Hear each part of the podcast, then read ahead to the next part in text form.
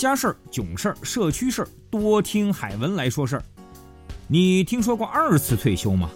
嘛玩意儿？退休还分两次的吗？还有先后，真稀罕。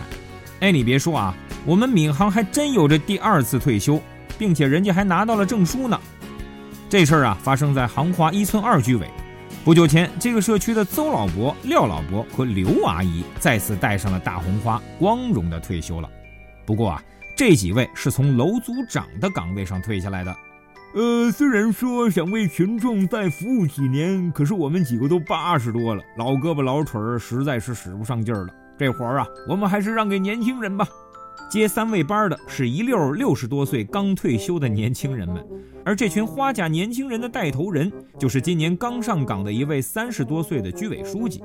人家书记可说了：“爷爷奶奶，您三位从今之后就不要再挨家挨户、楼上楼下的忙活了。现在社区服务也要变化了，让那些第一次退休的年轻人们多做做吧。